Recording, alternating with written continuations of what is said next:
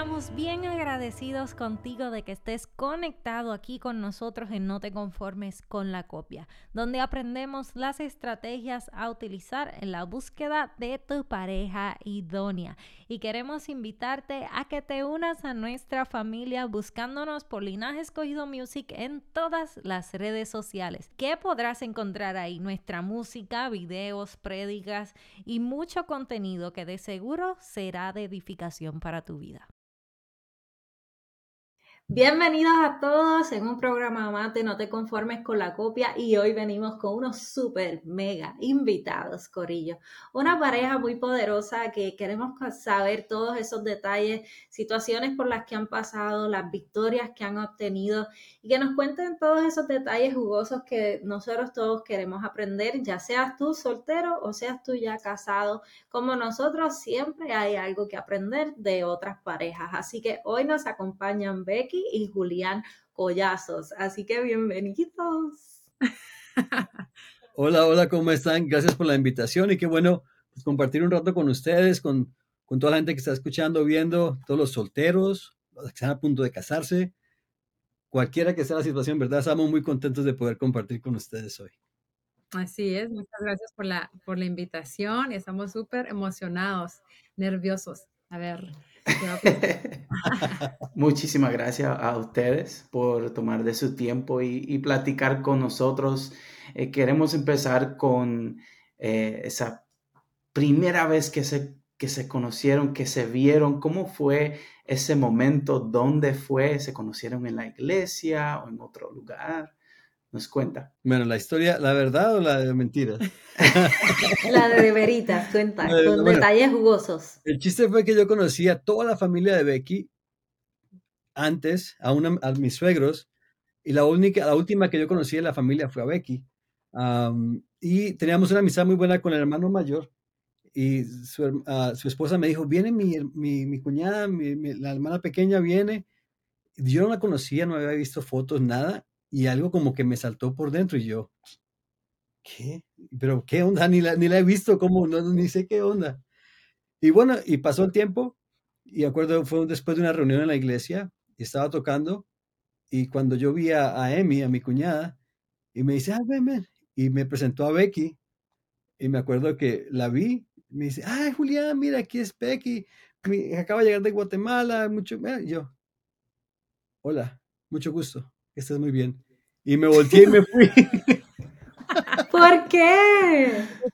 Me puse nervioso, o sea, me puse demasiado nervioso y no supe qué decirle. Y ahorita ya viendo hacia atrás digo, qué mal, o sea, qué tonto. No, y para mí fue como que, mm, como que le caí mal a tu amigo, ¿verdad? Porque la actitud fue así de que bien, bien como despectivo, pero ya después entre pláticas, ya me confesó que fueron supuestamente los nervios. Sí, o sea, yo de soltero, yo podía molestar con todo el mundo, o sea, yo podía echar rollo, molestaba con todo el mundo, pero cuando conocí a Becky, en serio que no, ni un chiste ni nada, o sea, así como que me quedé sin nada que decir, ok, adiós, bye, y me volteé y me fui. Para ponerle un poquito de, eh, bueno, para, para que sepan dónde fue esto, yo soy de Guatemala, Julián es colombiano y esto fue en Dallas, estamos aquí en Texas. Entonces, eh, pues no había forma de conocernos antes de esto. Fue hasta acá que, que Dios nos, nos vino a, a, juntar. Qué lindo. Y, y qué, bueno, más allá de esa primera reacción, ¿verdad? Porque para ti, Julián, eso no era normal, me imagino yo. Este, ¿qué, ¿En qué momento, según se fueron conociendo, cuál fue ese momento que dijeron como que es que esta es la persona con la que me voy a quedar para el resto de la vida? ¿Qué lo hizo tener esa certeza en su corazón? Bueno, yo creo que tanto, tanto decirle lo mismo por tantos años a Becky, la verdad Becky se hizo de rogar muchísimo, muchísimo, casi dos años más o menos, así de salíamos, uh, la pasábamos delicioso, íbamos al cine a comer lo que fuera, y un tiempo increíble, nos reíamos, disfrutábamos, y yo, yo estaba muy seguro de que Becky, eh, yo quería casarme con ella. Y yo nada más le preguntaba a Becky, le decía, ¿y tú qué piensas del futuro? ¿Cómo te ves tú en el futuro? Con que le mencionaron algo de eso, ya se acababa el día, ya no, pero ¿por qué me, por qué me, presionas? ¿Por qué me dices yo? No, o sea, yo te voy a esperar. Si tú me dices que te ves casada conmigo, te espero 5 o 10 años, no hay problema.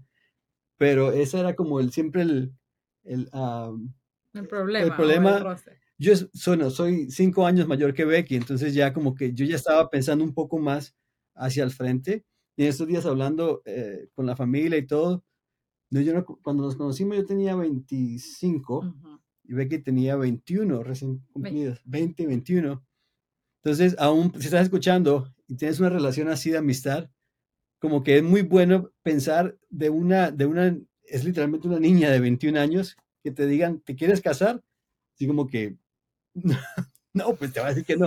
Pero en el momento yo no entendía. Entonces, ah, ya después de, uh, de, varios tiempos, Becky me contó que te habían dado una palabra profética y todo. Sí. Y no le hizo caso. Sí, sí, sí. Bueno, retrocediendo un poquito, soy la más pequeña de cinco, de cinco hermanos. Y yo soy el mayor. Es el mayor de cuatro.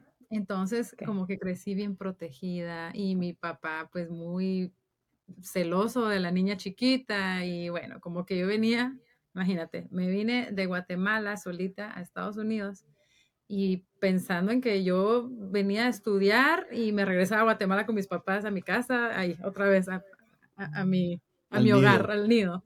Entonces, eh, eso para mí ya conocer a Julián y, pues esas preguntas de que, ¿cómo te ves? ¿Te, quieres casar en, algún momento? Para mí era como que, ¡Ah! no, no, no, no, no, no, no, no, no, no, yo todavía no, yo soy la bebé, yo aquí solo estoy estudiando, no.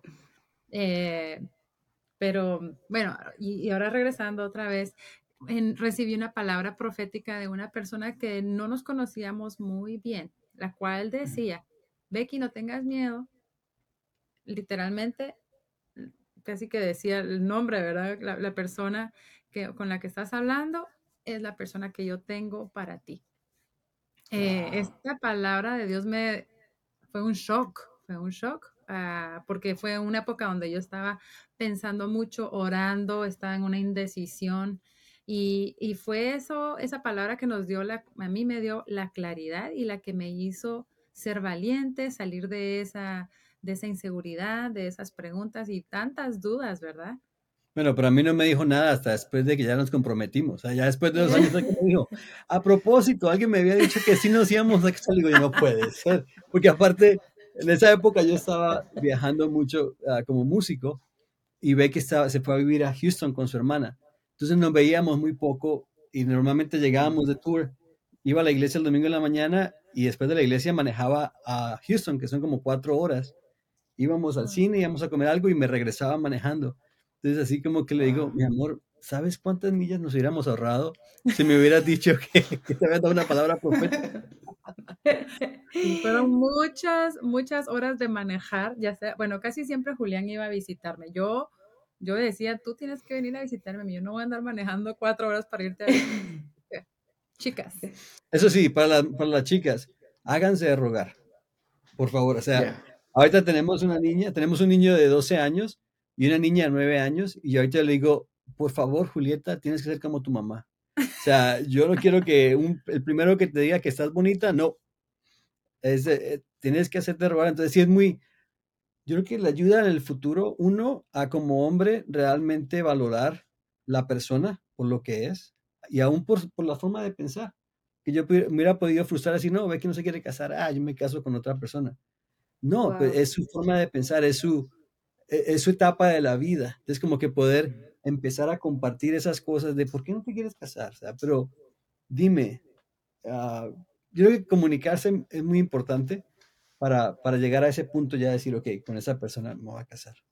Sí, yo creo que antes, en, en, los tiempos de antes, tanto nuestros abuelos como que estas parejas que llevan más de 50 años de casados, era más común el casarse 16, de 17 años, como que bien, bien jovencitos. Pero para nuestra época, yo creo que es más común entre los 20 altos y, 30. Sí, ya, ya es como que se movió un poco y, tal vez como que yo creo que también es más la influencia de nuestros padres y de esas generaciones, tal vez como consecuencia, ¿verdad?, de esa época que sí se casaban tan jóvenes y ahora ellos aconsejándonos como que, mira, no te cases tan joven, trata de tener tus estudios. En mi caso, mi papá, pues, y, mi familia, pero mi papá específicamente siempre me decía, yo, mantén lo tuyo, estudia tus cosas, trata de, como que de prepararte tú. Así que, pues yo sé que es como que una, un cambio que hubo en de, sí, de generación, este, como que así de cuando se van casando, así que no me está extraño que como que fuera un poco más eh, cuidadosa. ¿Cuánto tiempo duraron ah, en su noviazgo? Si se puede saber. Bueno, oficial, oficial, dos años. Estuvimos como seis meses hablando uh, y ya después de siendo novios, me acuerdo que también pues llamamos a mis suegros, porque mi suegro está, su familia estaba en Guatemala y mi familia estaba en Colombia. Entonces, aún cuando ah, yo quise ser novio de Becky, también llamé a mis suegros y les pregunté, le dije, hey, queremos ya empezar una relación bien, ah, ya de noviazgo, ¿está bien con ustedes si la hacemos? Y bueno, para mí también fue así como medio nervioso, porque pues era la niña de la casa, ah, y entonces como que todos eran súper celosos. Mis cuñados ahorita yo no los molesto porque ya pues, llevamos 15 años de casados, ya, ya los puedo molestar, pero en el momento sí fue, porque éramos amigos. Con los tres hermanos de Becky éramos, éramos cercanos, no veíamos mucho, pero éramos cercanos, salíamos a, cuando estaban aquí en Dallas, salíamos a, comer y la pasábamos muy bien. Entonces, cuando ya hicimos novios, fue así como la, hey, no, espérate. Entonces, pero sí fueron casi dos años de, de noviazgo. ¿Y cómo reaccionaron tus suegros cuando le, les hiciste esa pregunta? Porque yo creo que fue muy valiente de tu parte eh, y mostraste respeto por tanto por ella como por sus padres y su familia, el haberte atrevido a preguntar. Yo creo que esas son cosas que en nuestra generación tal vez sean, se, van perdiendo un, poco. Este, y, y te, verdad, te felicito por eso. ¿Cómo reaccionaron ellos al, al tú preguntarles? Yo creo que para ellos fue una, bueno, primero sorpresa, porque ellos sabían que éramos amigos y como que había alguna conexión ahí, una chispa. Pero cuando ya Julián les pregunta, ellos sí se quedaron un poco fríos. Yo creo que esa es la palabra correcta. Pero, como dices tú, ellos valoraron que él fue, eh, que él los honró, preguntándoles a ellos primero y pues ya desde antes lo querían un montón siempre le dicen Juliancito. Juliancito.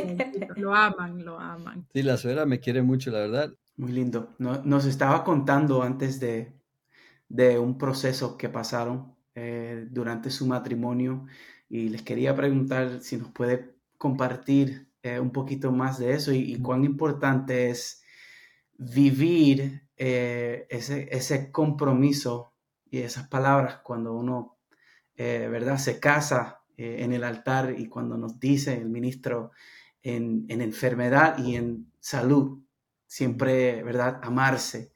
¿Nos puede contar de, ese, de ese testimonio?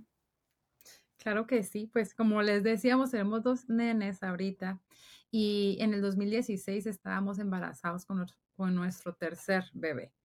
Eh, durante el cuarto mes de embarazo me encontraron un cáncer tipo ah, etapa 4 que estaba muy, muy regado en gran parte de mi cuerpo y mm, tuvieron que hacer una cirugía de emergencia donde, eh, bueno, pues gracias a Dios pudieron sacar gran parte de, las células cancerígenas y los tumores, habían tumores por ahí que estaban creciendo a una velocidad, pero muy rápida. Eh, pero Desafortunadamente, también nuestro bebé lo perdimos durante ese proceso. Eh, este, este embarazo fue un embarazo sorpresa. Eh, entonces, nuestros chiquitos estaban, pues todos estábamos bien emocionados, estábamos como empezando eh, una nueva etapa, no solo en, en, lo que es familia y niños, sino que también estábamos sacando nuestro primer disco eh, tenemos una producción musical por ahí. Y bueno, estábamos como que empezando esta, esta etapa de vida muy emocionante para, para nosotros como matrimonio y de repente pues pasa esto del cáncer. Em, pasamos seis meses de quimioterapias, de, procedimientos médicos, eh, pues pasamos por la pérdida de nuestro bebé y a principios del 2017 eh, el Señor nos regaló la victoria y salieron los exámenes eh, libres de cáncer, sin ninguna, ningún síntoma, ningún rastro de cáncer, lo cual fue un milagro, pero de esos milagros que, porque los médicos, los oncólogos nos decían, Becky, es que tú tienes un 20% de, de, probabilidades de sobrevivir esto, porque es un cáncer muy agresivo, muy agresivo, que muchas personas no lo sobreviven. Entonces, bueno, pasamos por épocas de, de miedo, de confusión. Ah, ahí fue cuando decíamos, muy cristianos podemos ser, los dos crecimos en hogar cristiano, hijos de, hijos de pastores, hemos servido, hemos cantado, bailado, de todo, ¿verdad? Iglesia y, todo. y, y, como que de repente uno llega a pensar, pero ¿cómo, ¿cómo va a llegar algo así a tu vida si hemos sido tan fieles, si hemos amado al Señor con todas nuestras fuerzas, hemos ayudado, bueno, bla, bla, bla. Eh, y hemos entendido que, que no es por nuestros hechos, no es por nuestras obras, simplemente son procesos que sin explicación eh, a veces pasamos, ¿verdad? Por, como humanos. Eh, pero bueno, para regresar, eh, como matrimonio, esta prueba fue algo muy interesante. yo creo que no sé la palabra para describirlo, pero fue algo bastante pesado, bastante mm. lleno de retos. como esposo, la verdad, nunca, como decías tú ahorita, cuando te casas, estás en el altar, como que te pintan todo así, la, vida de, colores, de novela, ¿verdad? Así como que todo perfecto. Pero yo creo que si, nos pusieran la, película de nuestra vida por adelantado, yo creo que diríamos, no, no lo voy a hacer porque me da miedo, no quiero pasar por eso. Y la verdad, ver a mi esposa en esa cama, ah, sí me hizo uno reflexionar mucho, darle muchas gracias a Dios por lo valiente que es Becky, porque Becky nunca dejó de luchar, Becky siempre tuvo la fe puesta en Dios, pero también como esposo me hizo ah, apreciar mucho el trabajo que hace una mamá en la casa. Cuando, estaba, cuando Becky estaba en el hospital, Becky no podía salir del hospital, pasó Navidad, Año Nuevo, todo en el hospital. Los niños nada más la podían ver por una, por una ventana, porque no se podían acercar a ella. Ah, entonces yo estaba con ella todo el día en el hospital y en la noche iba con los niños a la casa. Gracias a la familia nos ayudó muchísimo, entonces estaban ellos con los niños.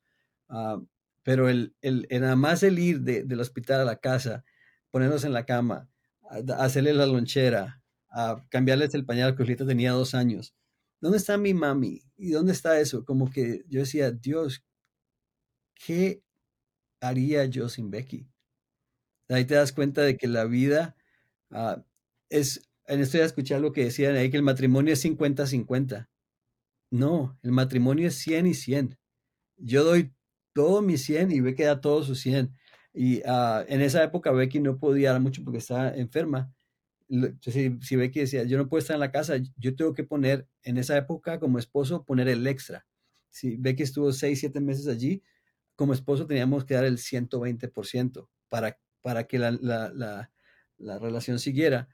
Ah, pero yo creo que el valorarnos como, como pareja ha sido algo increíble y el saber de que no, no es solamente porque yo soy el mejor esposo o Becky es la mejor esposa, es porque Dios está en la, en la mitad de nuestra relación. Y si no está Dios como, el, como lo que nos sostiene, yo puedo ser el hombre más guapo del mundo, que lo soy, yo sé.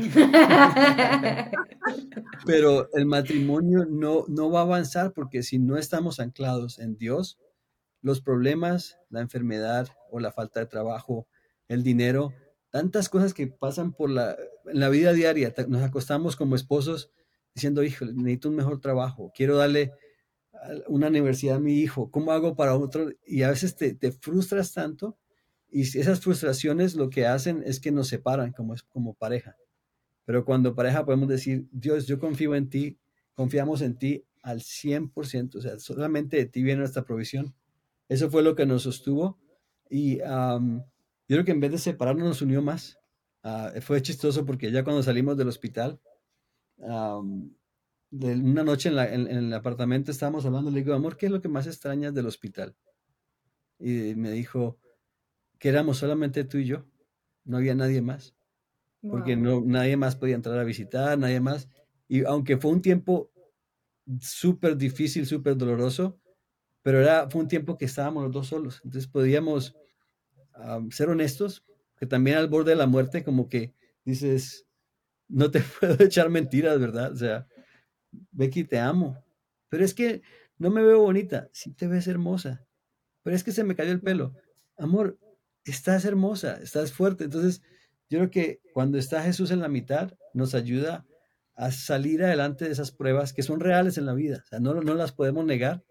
Y no es que Dios sea malo o que cambie o que, como decía Becky, porque hice algo malo, Dios me castigó. No, es parte del proceso que Dios nos quiere ah, enseñar algo nuevo. Y ya después de, lo que pasó, ah, ver el testimonio de nuestros hijos, de que ellos en las mañanas siempre oran, Dios, gracias por sanar a mi mamá, tú la sanaste de cáncer. Ya en su mente, ellos tienen una, conocen a un Dios muchísimo más personal que el que conocí yo a esa edad. Entonces, ese es más o menos a, a- a corta, un- un- una historia larga, corta, pero eso, esa fue la, la prueba de la, de la enfermedad. Yo creo que puedo decir algo ahí rapidísimo nada más, porque se escucha muy padre decir, "Hey, vamos a compartir con todo el mundo, pero cada proceso es diferente y la verdad nos tomó, siendo muy honestos aquí, nos tomó siete años, acabamos de celebrar a siete años ahorita el 16 de agosto y digo, se escucha raro que digamos celebrar, ¿verdad?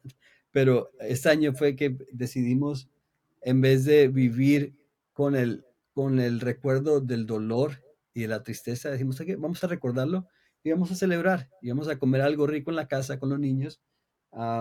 Pero antes de hablarlo afuera, tuvimos que aún como pareja en lo privado hablar de muchas cosas. Es más, yo no podía hablar del bebé. Ah, yo no, yo- si yo mencionaba, le pusimos Andrés. Si yo mencionaba a Andrés, se me partía la voz y honestamente eran más las preguntas, las cosas que tenía en mi mente hacia Dios que algo sano. Entonces, como pare, aún y Becky me, me ayudó mucho a mí a, a- a- a- a soltar eso, a poder decir, amor, es que es la eternidad y no lo podemos entender hasta que estemos con Dios en el cielo. Entonces, es muy importante que, que lo- la- todas esas cosas la- la- las hablemos en privado y ya cuando estén sanas en, en privado, yo creo que también te ayuda a que yo pueda decir algo, porque a veces en el- hace po- antes decía algo y miraba a Becky y Becky me hacía así con los ojos como que, "Mm, mm, mm, mm". ay, perdón, si eso no está bien. Entonces, aún a, a- hablar en lo privado de muchas cosas, yo creo que es el, es el, el éxito para que podamos crecer y poder también ser ejemplo para otras parejas. Pero sí, Mm. creo que en, en- en- en lo, en lo privado se, se tienen que resolver muchas cosas y que no salen de allí. O sea, es algo tan, tan, tan íntimo que nadie más tiene que saberlo. O sea, nadie, no hay necesidad, pero sí hay que resolverlo antes de hacerlo Pero afuera. al mismo tiempo entendimos que el Señor, bueno, nos permitió pasar por esa prueba y nos sacó de esa prueba para testificar. Porque eh, hay gente a veces que nos dice, pero vencieron el cáncer, muy bien, qué valientes, qué fuertes. Y nosotros decimos, no, no, no fuimos nosotros, no fueron nuestras propias fuerzas. Si no hubiera sido por la gracia y la misericordia Ujú. del Señor, yo ya no estaría aquí. Así que fue Él el que ganó la batalla. Y ahora nuestro deber como sobrevivientes es dar testimonio y darle la honra y la gloria a. Dios. Qué lindo. Yo, Excelente. es un excelente consejo. Yo creo que, que sí, hay personas que, o parejas que, que a veces el, el contar las cosas fuera de tiempo, hacerlas públicas fuera de tiempo, también puede afectar la relación. Es como el tú publicar, hay personas que publican cosas y dicen, es mi vida y nadie tiene por qué meterse, pero tan pronto tú las publicas, estás haciendo a ese público parte de, de lo que estás pasando. Eh. Y, y yo creo que es algo eh, muy sabio que, que lo compartieras con nosotros porque pues vivimos en una era donde todo se comparte en las redes y, y yo creo que, que hay que ser sabio también en qué cosas sí, qué cosas no y cuándo hacerlo. Eh, ¿Qué proyectos vienen por ahí? Ah, hemos, somos parte de Gateway Worship Español. Uh, ya pronto viene, ya el CD sale muy pronto en octubre. Bueno, en realidad estamos como Julián Collazos y Becky Collazos. Creo que tiene un underscore el mío, ¿verdad? Sí. No sé qué, algo. Pero ahí, ahí lo ven, Julián Collazos y Becky Collazos. Y también está Amor Mercy Band, que también lo pueden seguir por allí. Excelente. Becky, Julián, nuevamente, mil gracias y que Dios le bendiga muchísimo. Muchas gracias a ustedes. Gracias a ustedes. Esperamos que este episodio haya sido de bendición para tu vida, así como lo ha sido para nosotros. Podrán escuchar esta entrevista en nuestro canal de YouTube y en todas las plataformas de podcast. Si disfrutas de este contenido, por favor dale like, compártelo y únete a nuestras redes sociales. Somos Joan y Sami de Linaje Escogido y este es tu programa No te conformes con la copia for skóla gópjar